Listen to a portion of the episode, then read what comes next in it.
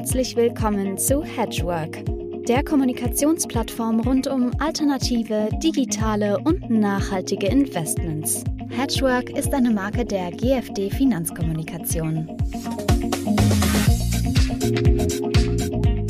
Ja, meine lieben Zuhörerinnen und Zuhörer, liebe Hedgeworkerinnen und Hedgeworker, ich begrüße ganz herzlich zum äh, 16. Hedgework Talk. Wir werden heute über Schwankungen, über Volatilitäten reden, was uns so an den Märkten erwarten kann und äh, was äh, vielleicht auch kommt. Ich habe einen absoluten Experten und freue mich da total drauf, heute das Gespräch mit Kai-Peter Tönnes äh, bestreiten zu können. Hallo Kai erstmal. Hallo Uwe. Ja, prima. Kai ist schon lange im Geschäft. Er hat angefangen 92 bei der Basler Versicherung. Äh, dann ist er zu Metzler gewechselt, dann zu Lupus Alpha. Er hat den ersten Single Hedge Fund in Deutschland aufgelegt und 2006 ist er mit einer eigenen Company an den Start gegangen mit der Antecedo Asset Management und äh, die bezeichnet sich selber als unabhängiger Asset Manager, der sich darauf fokussiert, Kapitalanlagen über die asymmetrische Ausgestaltung des Zahlungsprofils effizienter zu gestalten. Das ist ja schon mal spannend und ein Versprechen an sich. Also ich habe hier, glaube ich, den Volatilitäts Experten Deutschlands äh, am Mikrofon und ich will auch gleich einsteigen Kai, wenn wir auf die Märkte gucken, die sind ja fast alle Indizes sind auf, an den neuen Hochtrans. So ein dickes Ding wie der Standard und Purs 500 hat sich in einem Jahr verdoppelt. Das äh, sieht man auch sehr selten. Auf der anderen Seite, wir brauchen nur den Fernseher anmachen. Die geopolitische Lage trübt sich kräftig ein. Und wenn wir so auf die Notenbanken schauen, die US-Notenbank zumindest, die sieht ja wohl das Ende der Niedrigzinsphase so langsam als gekommen an. Siehst du denn schon irgendwelche Reaktionen einer Form von Nervosität in den Volatilitätsindizes an den Märkten? Nein, Ganz klare Aussage, nein, da ist absolut nichts zu sehen. Wir sind in einzelnen Indizes auf historischen Tiefs, also einzelnen Volatilitätsmärkten bei allen fast nahe dran an historischen Tiefs. Und im Prinzip sehen wir auch eine permanent fortlaufende fallende Volatilität, vor allem bei den längeren Laufzeiten. Und gerade das mit den längeren Laufzeiten, die eigentlich immer weiter runterkommen, ist eigentlich sehr interessant, weil ähm, wir haben, und das ist das Hauptthema aller Märkte, es geht nicht darum, wie viel die Unternehmen verdienen oder irgendwas, es geht nur darum, wie viel Liquidität ist da. Das ist das Thema unserer Zeit. Wo soll man mit dem Geld hin? Der Rentenmarkt gibt ja nichts mehr her. Da kann man froh sein, wenn da irgendwo eine Null rauskommen würde. Normalerweise muss man sich ja da schon von Anfang an auf negative Renditen einstellen. Das heißt, das Geld muss irgendwo hin. Und das sehen wir in den Volatilitätsindizes, die so niedrig sind. Weil diese Geldpolitik wirkt volkswirtschaftlich im Prinzip wie ein administrativer Put. Es verlässt sich jeder drauf, ja, wenn was schief geht, dann wird die Notenbank ja wieder mit noch, noch, noch mehr Geld eingreifen. Und das hat sich bisher ja auch immer bewahrheitet. Das heißt, von all den Befürchtungen und so ist nichts zu sehen. Es ist sogar von den Volatilitätsindizes nur Beruhigung zu sehen. Und man muss aber auch sehen, wie haben die Märkte in den letzten Jahren reagiert.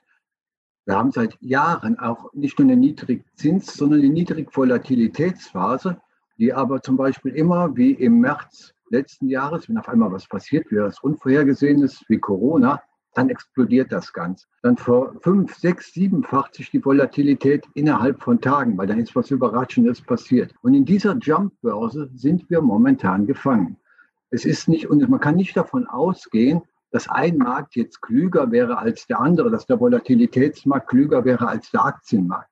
Es ist einfach so, wir sind alle in diesem Dilemma gefangen, dass kein Mensch weiß, wohin mit dem Geld. Kai, du bist ja der Wohler Papst und vielleicht ist nicht jedem unserer Hörerinnen und Hörer bewusst, was Volatilität genau ist und was so die einzelnen oder die wichtigsten Indizes aussagen. Vielleicht kannst du da mal einen ganz kurzen Summary geben. Wie wird Wohler eigentlich gemessen und was für Indizes äh, sind so interessant, dass du drauf schaust und äh, auch mit ihnen arbeitest? Wohler gemessen, das ist ganz einfach. Das kann ich ganz einfach erklären. Äh, mathematisch ist das die Schwankung um den Mittelwert. Hört sich kompliziert an. Stellen wir uns einen Kursverlauf von irgendeinem Wertpapier vor. Das, das geht rauf, aber mal, mal ein Stückchen runter, mal ein bisschen rauf. Dann legen wir eine gerade Linie drüber.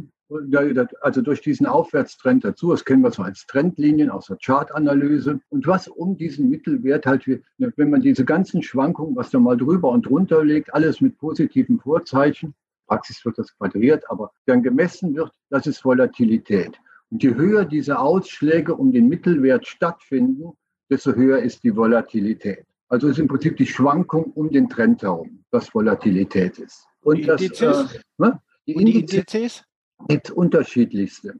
Ähm, meistens beruhen die natürlich immer auf irgendeinem Objekt, was ich berechnen kann. Äh, zum Beispiel auf den S&P 500, das ist in Amerika der WIX-Index, der bedeutendste, oder in Europa auf den Eurostox 50, das ist der V-Stox, oder auf den DAX, das ist der V-DAX. Wobei das wird nicht gemessen über die historische Volatilität, sondern über die, äh, die Preise der Optionen für ein- und zweimonatige Laufzeit. Also was die für eine Volatilität drin haben, die orientieren sich aber de facto immer an der historischen. Das sind die, das sind die Maßstäbe dafür.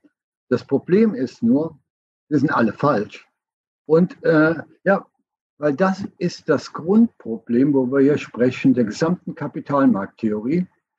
Es ist uns niemals gelungen, ein vernünftiges Maß für Risiko zu ermitteln. Risiko ist de facto nicht operational in der Kapitalmarkttheorie. Deshalb benutzen wir uns mit einem, benutzen wir ein Schwankungsmaß wie die Volatilität. Die geht dann auch in Optionspricing-Modelle ein und ähnliches. Deshalb behelfen wir uns auch in der Beratung, zum Beispiel in der Beratung mit anderen Maßen, wo wir so Maximum Drawdown, Recovery Period und alles Mögliche, da kommt ja mittlerweile äh, Sharp Ratio und was es da alles gibt. Wenn es ein einziges Maß, was vernünftig operational wäre, für Risiko gäbe, was eigentlich auch das ganze Pricing der Kapitalmärkte beeinflussen würde, dann wären diese ganzen unterschiedlichen Maße überflüssig. Weil wir aber keins haben, brauchen wir 20 verschiedene Maße, um einen und denselben Zusammenhang zu beschreiben. Das ist gut erklärt. Ja, also das war schon mal sehr hilfreich jetzt. Aber wenden wir uns mal wieder den aktuellen Märkten zu. Ähm, die Stimmen werden ja immer lauter, das insbesondere, sagen wir mal, durch diese jetzt unterschiedlichen Zentralbankpolitiken. Also wir erinnern uns, die EZB bleibt ja total tiefenentspannt und schüttet Geld ohne Ende. Die Amerikaner fangen langsam an, äh, den Menschen zu erzählen, dass sie bald wieder Geld einsammeln werden. Ähm, das, das gibt doch Spannungen ohne Ende. Ende. Wie lange geht das denn gut? Und, und wenn es nicht gut geht, geht es graduell dann nicht gut oder rumpelt es in der Kiste? Was denkst du, Kai? Da bin ich mir sogar ziemlich sicher, was passieren wird. Ähm, die Frage ist nicht was, sondern wann. Grundsätzlich ist es so, wir haben schaffen seit wirklich jetzt mit sehr, sehr langer Zeit künstlich Konjunktur über niedrige Zinsen, über Geldspritzen und so. Letzten Endes geht es hier darum, auch im Prinzip den eigenen Arbeitsmarkt und die eigene Konjunktur zu, zu verteidigen. Und letzten Endes hat sich damit auch international, das Schöne ist ja, es machen alle dasselbe. Jeder versucht im Prinzip sein Land alleine nach vorne zu bringen, was natürlich dazu führt, dazu, dass im Prinzip alle dasselbe machen, möglichst viel äh, Kredit raushauen und die Konjunktur am Laufen halten. Das kann aus den unterschiedlichsten Gründen, ob man jetzt da im Süden Europas künstliche Staatshaushalte aufbläht oder in China die Baukonjunktur aufrechterhält oder in den USA jetzt sogar Checks ohne Gegenleistung verschickt. Aber es geht grundsätzlich immer um dasselbe Problem, die Konjunktur und damit die Arbeitsplätze zu erhalten. Weil vor nichts hatten Politiker heute mehr Angst als wie in der Wirtschaftskrise mit Arbeitsplatzverlusten. Das stellt heute fast immer die Systemfrage. Wenn, Sie, wenn wir in Deutschland wieder 10 Prozent Arbeitslosigkeit haben, dann ist die AfD deutlich stärker stärker als jetzt. Und dafür hat jeder Angst. Und deshalb muss, die, muss das Ganze so weitergehen. Das Problem ist, wie lange kann das so weitergehen? Es gibt nur zwei Punkte, wo im Prinzip die Notenbank an ihre Grenzen kommt. Das eine ist die Inflation selber. Bis zu einem gewissen Maß ist sie ja akzeptabel. Nur, äh, was sind die Nachteile? Was, was passiert bei einer Inflation? Es sind es zwei Effekte, die da zum Tragen kommen. Der eine ist, wenn die Inflation langfristig hoch ist, geht das auf den Kapitalstock, weil letzten Endes, wenn bei einer hohen Inflation macht keiner eine Investition über 20, 30 Jahre, wie man beim Kraftwerk oder sowas bräuchte, sondern die Investitionen werden kurzfristig und der Kapitalstock wird ausgeholt. Das heißt, die Wirtschaft wird schwächer. Wenn sowas eintritt, sind die Notenbanken irgendwann die Hände gebunden, weil dann sind die Verluste durch die, niedrige, durch die Niedrigzinspolitik schlimmer, als das, was eine Zinserhöhung auslösen will. Dann würde das gemacht. Oder was natürlich das, das Größte ist, Wir haben erlebt, dass die Notenbanken jeden Rentenmarkt, jeden Aktienmarkt notfalls mit Liquidität auffallen, anfangen können. Und es gibt einen Markt, den können sie nicht auffangen. Das ist der Devisenmarkt. Wenn irgendeiner mal ausschert oder einer hat das Maß an Geldschöpfung so weit übertrieben, dass im Prinzip das Vertrauen in seine Währung verloren geht.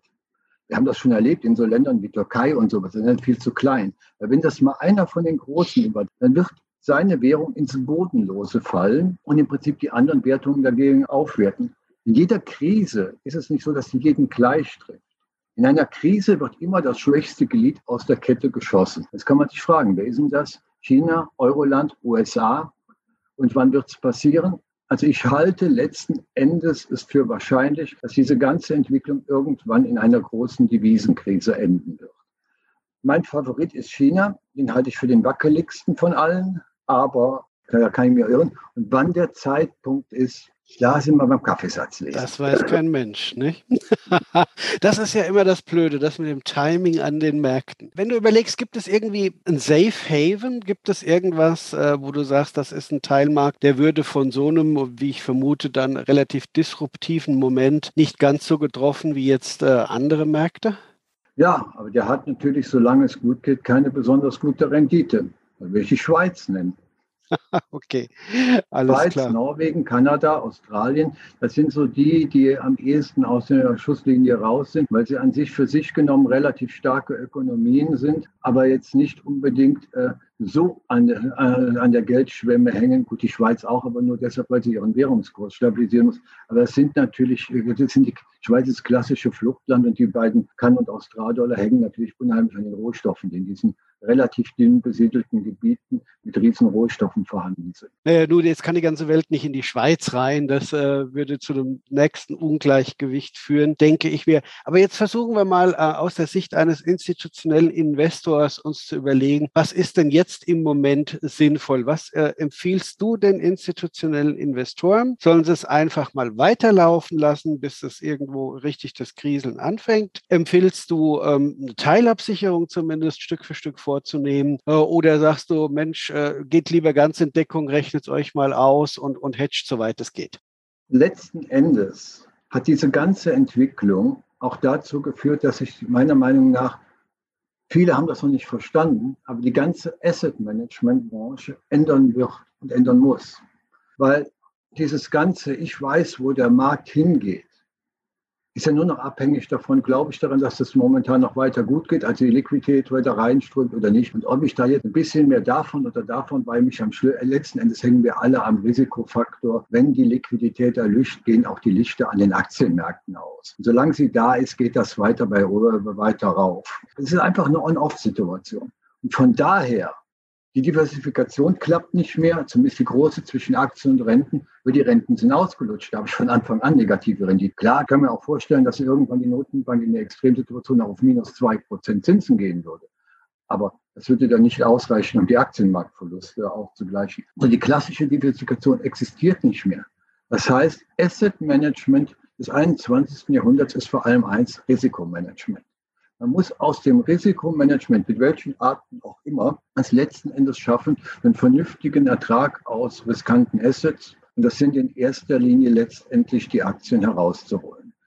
Und äh, wenn ich über Risikomanagement spreche, ja, dann spreche ich letztendlich, äh, dass ich die Aktienrisiken irgendwie über Derivate, da gibt es unterschiedliche Ansätze, irgendwie in den Griff bekomme. Aber das Einzige, was noch Geld bringt, ist unternehmerische Beteiligung. Aber das Risiko ist immens, das muss ich irgendwie in den Griff kriegen. Jetzt hast du ja äh, als Investor selber und als Fondsmanager über viele, viele Jahre, ich kann schon sagen Jahrzehnte Erfahrungen gesammelt. Ich glaube, die Summe deiner Erfahrungen steckt ja jetzt in, in eurem Produkt, ich darf es nennen, in dem Antecedo Defensive Growth. Und da, da gehst du ja, wenn ich das richtig verstanden habe, äh, genau so vor. Kannst du uns die sozusagen äh, die Wirkungsweise des Antecedo Defensive Growth mal erklären? Die kann ich erklären und das kommt aus einer, die Wirkungsweise, dieses, was da passiert, machen wir schon sehr, sehr lange.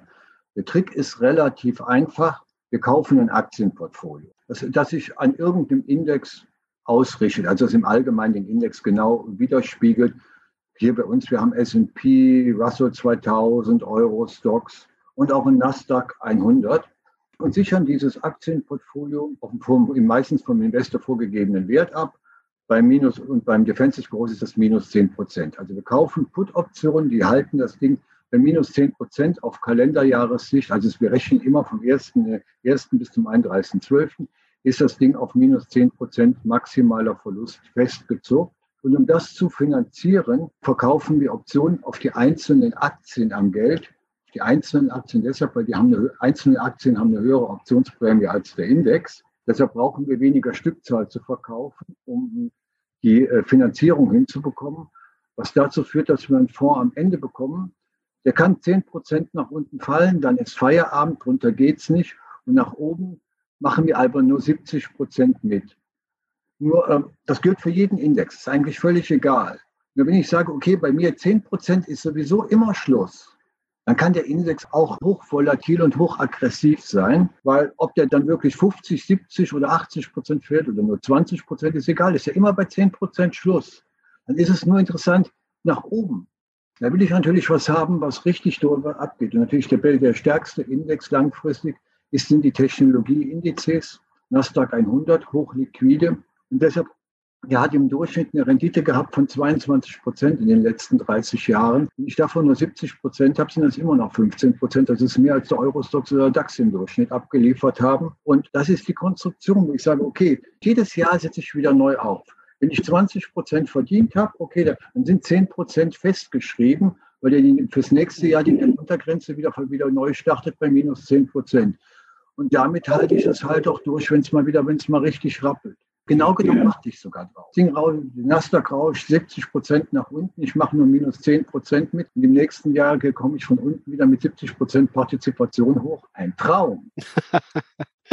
okay, also die Ergebnisse, wir müssen dazu sagen, ich glaube, ich habe hier die, das Factsheet vor mir gerade. Du bist gestartet im Februar 2020, ist äh, das Produkt gestartet von dir. Und äh, du hast äh, das neueste Factsheet, das ich jetzt vorliegen habe, du hast ja knapp 60 Prozent Performance äh, in diesem, also jährlich 34 und du hast eine Sharp Ratio von 2,25. Das wollen wir mal so stehen lassen und warten mal die nächsten zwei Jahre ab und gucken mal dann, die drei Jahre müssen wir voll kriegen, bevor wir da endgültig was sagen. Wir sind auch am Ende unserer Sendung angekommen. Ich habe dann noch eine kleine Abschlussfrage, aber vorab, äh, liebe Hörerinnen und Hörer, ähm, bitte abonnieren Sie unseren Kanal. Es gibt äh, spannende Themen rund um um Wirtschaft, rund um die Kapitalmärkte. Und Kai, jetzt sozusagen die Schlussfrage an dich. Was empfiehlst du jetzt hier und heute institutionellen Investoren? Was sollen sie tun?